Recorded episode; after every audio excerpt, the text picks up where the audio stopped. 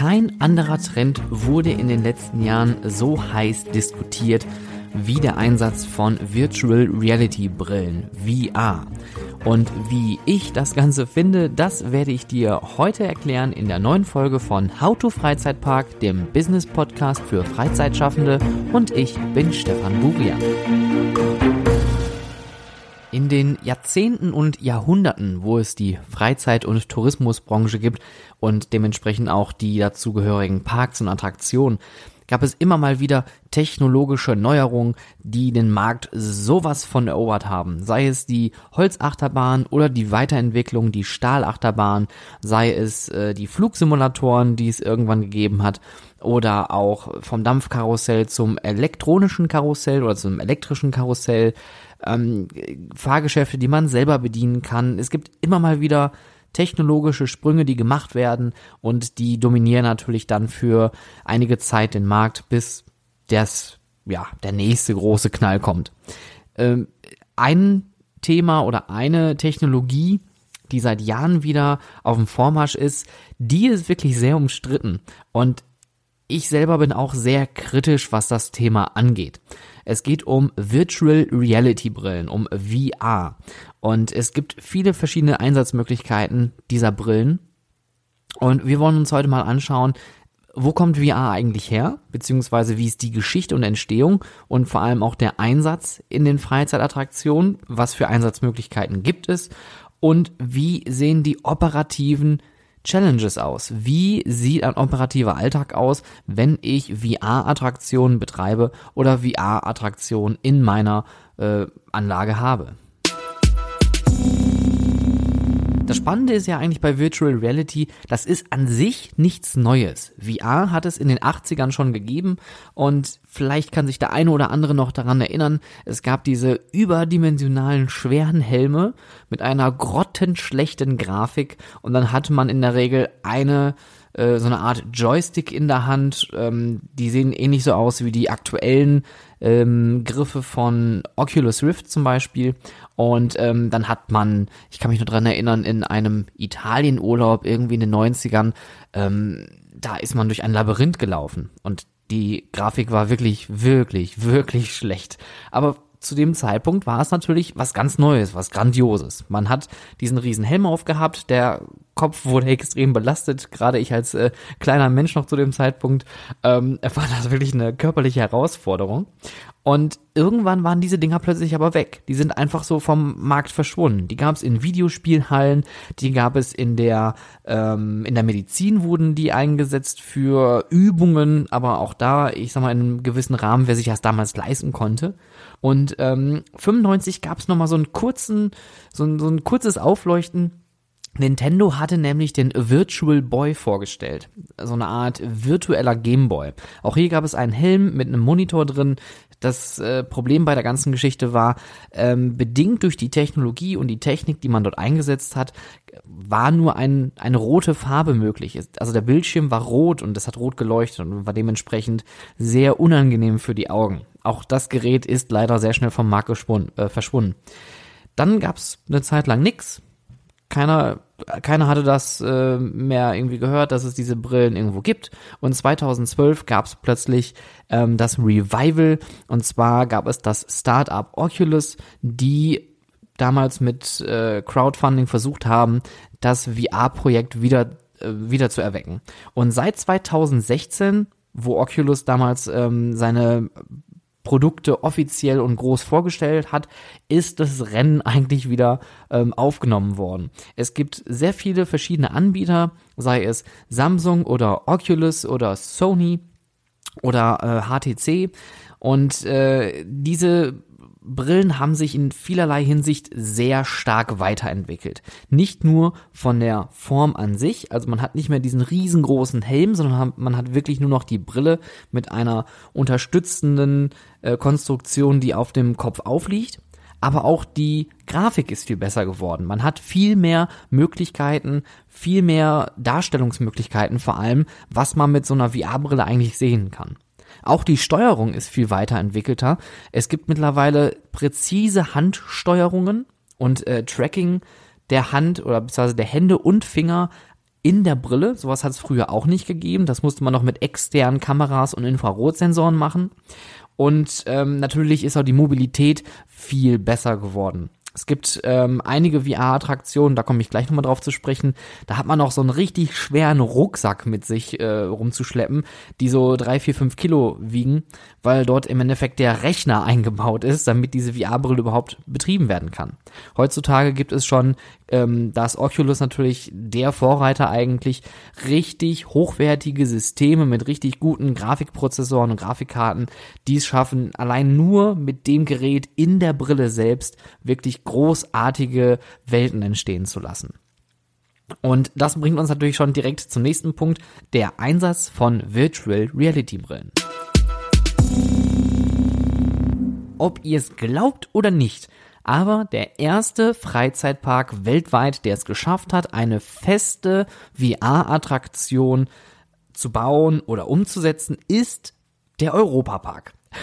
Wer hätte das gedacht, dass der Europapark da schon wieder ein bisschen weiter gewesen ist als alle anderen Parks? Seit 2014 tatsächlich wurde schon an VR-Attraktionen geforscht und getestet und in Karlsruhe hat man in Zusammenarbeit mit, äh, mit größeren Firmen und auch mit der Universität gearbeitet und hat es geschafft, 2015 die erste VR-Attraktion weltweit umzusetzen. Und das klingt jetzt alles ein bisschen größer, aber der Rahmen, in dem das eigentlich passiert ist, war ein bisschen kleiner. Und zwar war das das Coastiality Experiment aus dem Europapark, was man damals im Alpenexpress in dem Mack Powered Coaster in den letzten Reihen hat umgesetzt.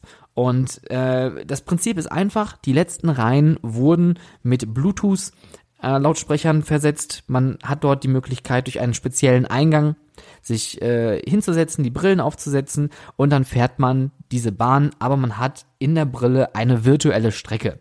Mittlerweile gibt es viele verschiedene Medien, also viele verschiedene Filme, die man sich in dieser Bahn angucken kann. Da gibt es natürlich die äh, Rustis und Ed Euromaus, es gibt aber auch mittlerweile die Ottifanten und ähm, man hat ein großes Portfolio an Filmen, die man sich da jetzt anschauen kann. Und bei meiner Recherche ist mir mal aufgefallen, wie viele Achterbahn-VR-Projekte es eigentlich gibt. Und äh, ich habe jetzt leider nicht gezählt, aber lass es mal 40, 50, 60 weltweit sein. Was heißt VR-Achterbahn? Hier heißt es tatsächlich nur, in Anführungszeichen, auf dieser Achterbahn kann ich ganz normal fahren, habe aber die VR-Brille auf und sehe einen Film, der auf die Bahn abgestimmt ist. Und da kommen wir auch eigentlich schon zum großen Problem. Das wird häufig immer nur auf das eine beschränkt. VR denken die meisten Menschen und die meisten Besucher, aber auch leider die meisten Freizeitparkbetreiber, ah, ich kann eine Achterbahn umwandeln und kann noch ein bisschen mehr Geld einnehmen. Klar, kann man machen, aber da kommt der erste Knackpunkt. Der Content, das, was in der Brille zu sehen ist, muss hochwertig sein und muss auf die Attraktion passen. Man kann nicht einen x-beliebigen Film irgendwie auf diese VR-Brille schmeißen und man fährt dann eine Runde Achterbahn. Das geht natürlich nicht, weil dann hat man das Problem, dass die Bewegungen nicht übereinstimmen und dann kommt man zum Orientierungsverlust und den Leuten wird schlecht. Eine sehr ähm, negative Erfahrung, die ich mit VR gemacht habe, war vor ein paar Jahren in äh, Parque Warner in Madrid. Dort gibt es auf dem äh, B&M-Inverter Batman La Fuga eine äh, VR-Möglichkeit. Batman in VR, auch mit Batman-Content, also alles gut abgestimmt.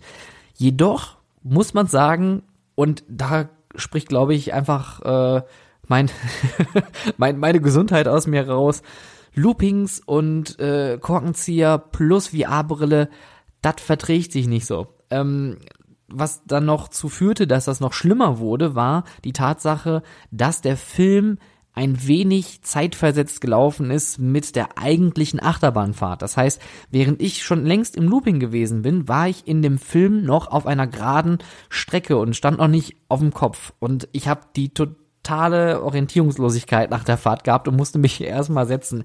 Das ist ein Negativbeispiel. Es gibt natürlich auch viele Positivbeispiele. Ähm, da gibt es natürlich auch wieder den Europapark zu erwähnen, weil die natürlich schon sehr lange dran forschen und auch äh, viel Geld in diese Entwicklung reingesteckt haben. Ähm, Coastiality mit Valerian im äh, Eurosat, beziehungsweise nach dem Umbau äh, der Eurosat Achterbahn zum Kankan Coaster hat man ja eine zusätzliche Station am hinteren ähm, Ende des Gebäudes gebaut und äh, man hat jetzt dort die Möglichkeit äh, in den Film Valerian einzutauchen und fährt dann den Eurosat Coaster mit VR-Brille. Hier muss man sagen, ist die Synchronisation wirklich gelungen. Also das läuft wirklich fast einwandfrei. Hier und da kleine Ruckler. Aber man muss auch hier sagen, dass der Content auch wirklich gut ist. Die Grafik ist sehr hochwertig, ähm, die, äh, der Film ist sehr abwechslungsreich. Und was ich persönlich natürlich noch viel schöner finde, ist die Tatsache, dass man die Brille schon vor der Station aufsetzt und dann mit der Brille schon läuft und dann in den Achterbahnzug einsteigt, sodass man schon am Anfang durch Storytelling diese Geschichte ein bisschen vorantreiben kann und äh, das passt natürlich auch ganz gut zum Film, zum Content und auch zum Film, zum Kinofilm, auf den das eigentlich basiert, denn äh, diese diesen Markt, den man dort besucht in dieser Filmwelt, ähm, den kann man auch im Film selber nur ähm, durch eine spezielle Brille sehen. Das ist so eine Art geheimer, versteckter Markt, den man wirklich nur durch eine bestimmte Brille ähm, sehen kann. Und das passt natürlich hier wie die Faust aufs Auge. Chapeau, wirklich gut gemacht, funktioniert einwandfrei. Ähm, aber Irgendwann hat man aber auch die Nase voll davon. Kennt man einen, kennt man alle. Das ist so ein bisschen wie mit den Flugsimulatoren in den 90er Jahren, die es überall in jedem Park gegeben hat. Und wenn man dann zum hundertsten Mal die verlorene Geistermine mit den Loren gefahren ist oder äh, irgendwie durchs Weltall geflogen ist, da hat man einfach irgendwann die Nase voll. Es gibt natürlich aber auch hier Simulatoren, die VR benutzen, und hier gibt es verschiedene Einsatzmöglichkeiten. Nicht nur in einem normalen Flugsimulator, sondern natürlich auch durch den Einsatz von den KUKA-Robotern. Vielleicht kennt ihr die äh, KUKA-Attraktion noch aus dem Legoland in Günzburg. Dort gibt es im Endeffekt diese industriellen Roboter mit einem Fahrgastträger. Dort können zwei Leute sitzen und man kann dort ähm, selber Fahrfiguren äh, einprogrammieren und man kann das Ding dann durch die Gegend schleudern lassen. Macht unglaublich viel Spaß. Wenn man jetzt aber auch noch eine VR-Brille darauf hat und man hat die Möglichkeit, wirklich den kompletten Raum, den kompletten dreidimensionalen Raum in allen Möglichkeiten zu drehen und wenden und zu bewegen, dann macht das natürlich unglaublich viel Spaß, wenn der Film denn dazu passt ein sehr interessanter Ansatz, wie ich finde, wie man VR wirklich gut umsetzen kann. Das hat der Thorpe Park vor einigen Jahren sehr gut gemacht. Und zwar mit dem äh, Darren Brown Ghost Train. Darren Brown ist ein britischer Illusionist, hypnotisiert und illusioniert äh, seine Zuschauer. Ähm, ja, ich gebe mir jetzt mal keine Meinung dazu ab. ich bin kein großer Freund von, von Hypnose. Ähm, aber was Darren Brown schafft, ist, er kann sehr gut eine Atmosphäre und eine Geschichte äh, erklären, erzählen und erzeugen, so dass man sich wirklich dort hineinversetzen kann. Und ich glaube, das macht auch seinen Erfolg aus.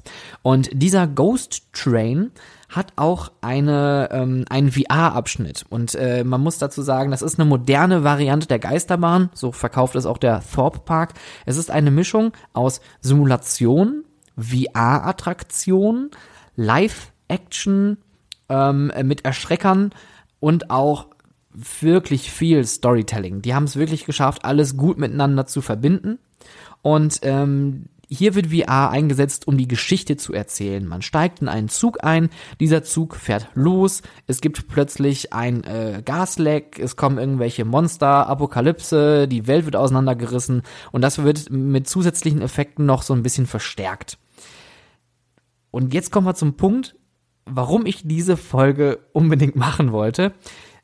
Spezialeffekte und VR. Wenn man das miteinander kombiniert, dann hat man wirklich eine sehr gute Attraktion. Und wer das wirklich geschafft hat, dieses, äh, diese, diese Symbiose zu perfektionieren, das sind die Kollegen aus Amerika von The Void. The Void habt ihr vielleicht schon mal gehört. Die haben vor einigen Jahren eine Star Wars VR Experience gemacht, die es auch in London zu sehen gab.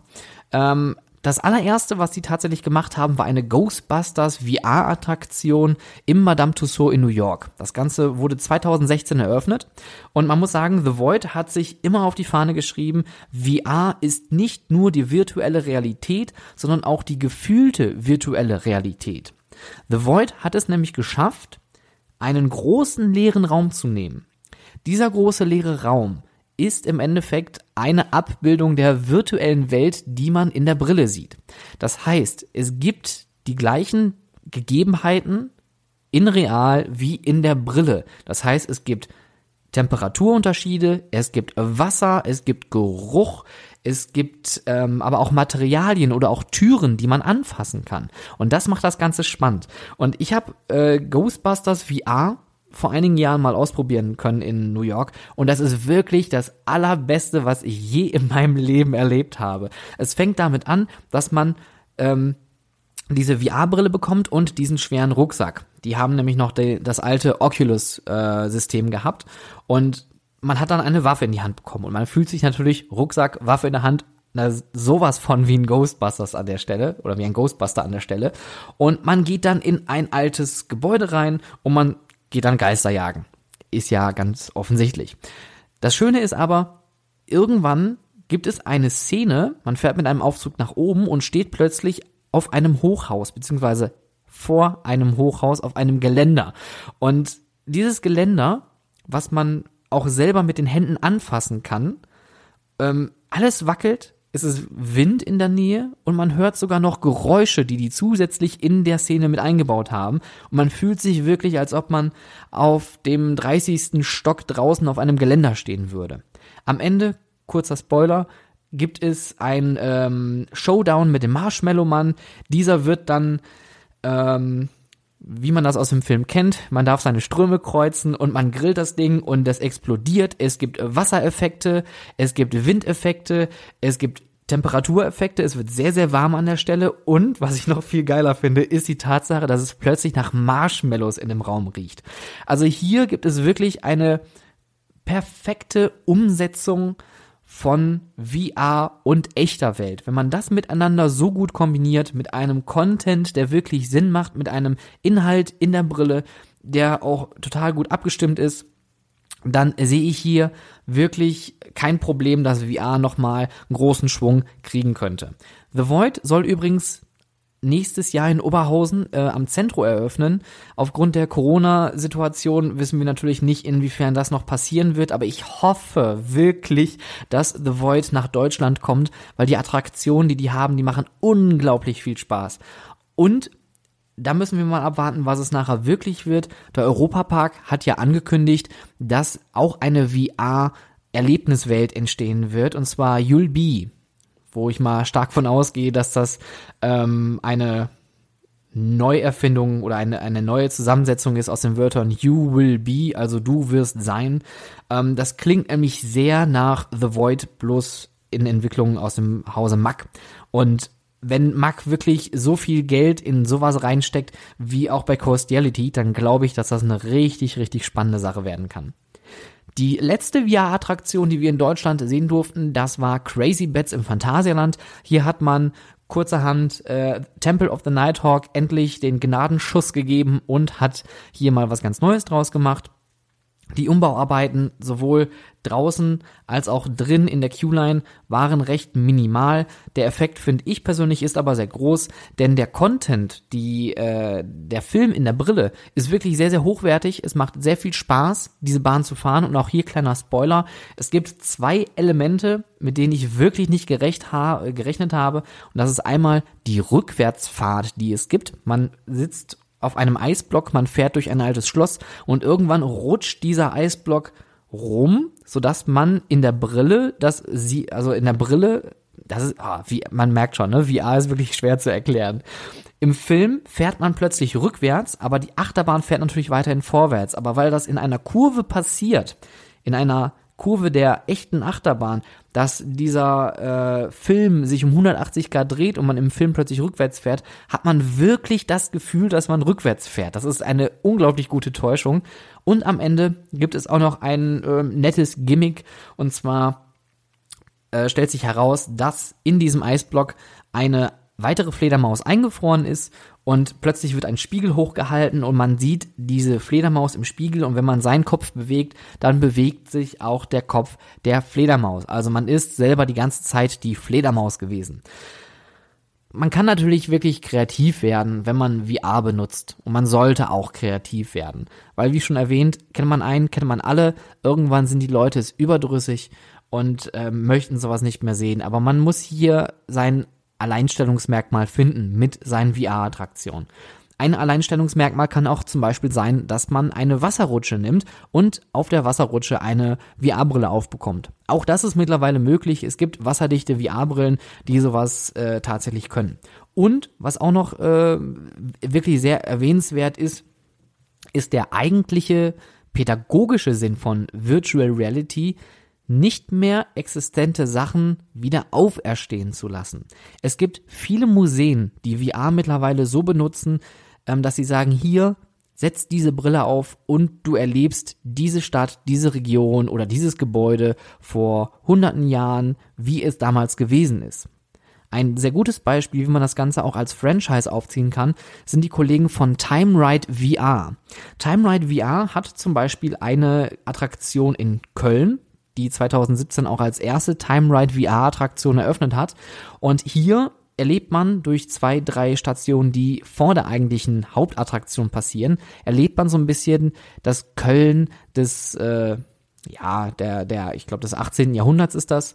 Und äh, später steigt man in eine alte Straßenbahn ein, man setzt seine VR-Brille auf, man fährt dann mit einer altertümlichen Straßenbahn, mit einem sehr kölnischen ähm, und rheinischen äh, Straßenbahnfahrer fährt man durch das Köln, ähm, das geschichtliche, historische Köln und erlebt nochmal, wie es damals wohl gewesen sein muss, in Köln ähm, durch die Straßen zu wandeln. Das ist wirklich eine sehr effektive ähm, Verwendung von VR weil man hier etwas zeigen kann, was es nicht gibt, aber wo die Leute schon einen Bezug zu haben. Gerade für Touristen ist es natürlich spannend, wenn man durch Köln streift, man sieht sich dort die großen Attraktionen an, man schlawenzelt so ein bisschen durch die Innenstadt und hat plötzlich dann an einem Markt äh, diese Time Ride Attraktion und dann kann man das Ganze nochmal erleben, aber wie vor 100, 200 Jahren das mal wohl gewesen sein muss. Also hier ist VR ein unglaublicher Träger der Geschichte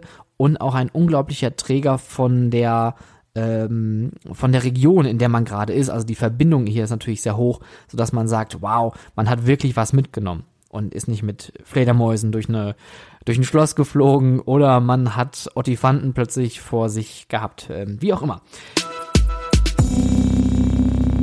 Kommen wir jetzt mal zu der äh, Frage, wenn ich VR in meiner Attraktion habe, was muss ich eigentlich tun? Was ist wichtig und wie sieht der operative Ablauf aus mit VR-Brillen? Natürlich muss man immer bedenken, die Anschaffungskosten bei VR-Attraktionen sind in der Regel recht hoch. Das Equipment ist sehr teuer. Die Wahrscheinlichkeit, dass man äh, gerade auf einer Achterbahn ähm, Defekte hat mit dieser äh, Technik, ist auch sehr hoch. Das heißt also, man muss hier hohe Wartungskosten mit einfügen. Aber wenn das einmal läuft, dann läuft das. Das heißt also, man hat hier eine recht hohe Einmalinvestition, die sich aber nach einer äh, geraumen Zeit doch recht schnell amortisieren kann. Und äh, die Zusatzkosten, die sind aber auch nicht ohne. Wir reden hier von Reinigung und Stromkosten. Und das Thema Reinigung ist natürlich auch in Anbetracht der Tatsache, äh, wenn man jetzt hier aus der Corona-Zeit langsam wieder in den äh, Alltag übergeht, ähm, dann legt man hier natürlich einen größeren Wert drauf, dass diese Brillen noch besser und noch intensiver gereinigt werden. Aber wie macht man das Ganze? Der Europapark hat und das finde ich eine sehr clevere Lösung, eine Waschstraße für seine Brillen eingebaut. Wenn ihr mal das nächste Mal im Europapark seid und ihr schaut euch Coastiality am Alpenexpress an, dann müsst ihr mal schauen, dass im Ausgangsbereich befindet sich so ein kleines Band und so ein Loch Und äh, dieses Laufband transportiert die Brillen durch dieses Loch nach unten zu der Ausgabestation, wo währenddessen, während der Fahrt die Brillen auch noch gereinigt werden. Das heißt, die kommen schon mehr oder weniger sauber wieder an der Ausgabestelle an und können direkt verwendet werden. Das ist natürlich clever. Das Phantasialand hat das auch. Wobei, als ich das letzte Mal in Brühl war, hat das leider nicht funktioniert und die Mitarbeiter haben dort alles per Hand gereinigt. Und da sieht man schon das nächste Problem, auch die Zeit. Wenn man einen kompletten Achterbahnzug mit, ich sage jetzt mal, knapp 24 Personen hat und man muss alle 24 Brillen reinigen, annehmen und ausgeben, dann kostet das natürlich schon die eine oder andere Minute. Und dann müssen die Besucher, die jetzt im Achterbahnzug sitzen, die Brillen auch noch justieren oder festsetzen. Vielleicht ist währenddessen beim Übergeben eine Brille defekt äh, oder der äh, die Batterie ist alle, dann muss das natürlich auch erstmal ausgetauscht werden. Also hat man auch hier die Gefahr, dass wenn man komplett auf VR setzt, dass ähm, es hier zu Verzögerungen kommen kann und dementsprechend natürlich die stündliche Kapazität an dieser Attraktion leiden kann. Der, der äh, nächste Punkt ist auch ähm, die, der generelle operative Ablauf bei VR. Und das muss wirklich festgelegt und vorgeschrieben werden durch den Parkbetreiber oder den Attraktionsbetreiber, damit die Mitarbeiter wissen, was zu tun ist. Weil, wie schon gerade gesagt, hier zählt jede Sekunde. Und äh, wenn man hier nur an einer Stelle irgendwie ein bisschen schludert und hat vielleicht auch keine Reinigungstücher mehr vor Ort oder die Brille ist vielleicht nicht gut vorbereitet, dann kann natürlich die Wartezeit darunter massiv leiden. Ähm, auch hier muss man so ein bisschen überlegen, macht der Einsatz von VR-Brillen an der Stelle überhaupt Sinn? Und da möchte ich das äh, bei den Wasserattraktionen tatsächlich mal in Frage stellen. Denn äh, Wiegand hat auf seinen Wasserrutschen oder bietet es zumindest an, ähm, dass man dort die Option hat, VR-Brillen zu verteilen. Jedoch ist hier der Ablauf noch viel, viel komplexer, weil die Brillen natürlich in diesen wasserdichten Höhlen sind. Das heißt, das Aufladen, das Reinigen, aber auch das Aktivieren dieser Brillen ist ein wenig umständlicher. Ähm, vielleicht kurz im Hintergrund, damit die Brille überhaupt erst aktiviert ist, muss diese Brille auf ein NFC-Feld gelegt werden und damit wird der Film erstmal aufgespielt beziehungsweise in der Brille abgerufen und aktiviert und dann wird es dem äh, zu rutschenden äh, übergeben und dann können die Leute loslegen. Und das dauert wirklich sehr sehr lange aktuell noch. Aber auch hier diese Sachen sind noch, die in der Entwicklung sind und die stecken wirklich in den Kinderschuhen. Deswegen schauen wir mal, was sich hier in den nächsten Jahren noch entwickeln wird. Aber VR braucht auf einer Seite Zeit, braucht auf der anderen Seite aber auch Platz, dass die Dinger irgendwo gelagert werden können.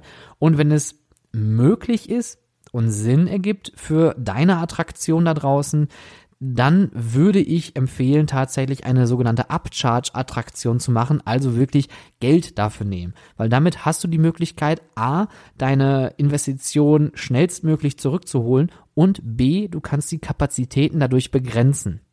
Wenn man das natürlich kostenfrei anbietet, dann wollen alle Leute natürlich damit fahren und die Kapazität ist natürlich eh schon gering durch die vorher genannten Problematiken, die entstehen können. Und dann kann das sehr schnell zu Unzufriedenheiten führen.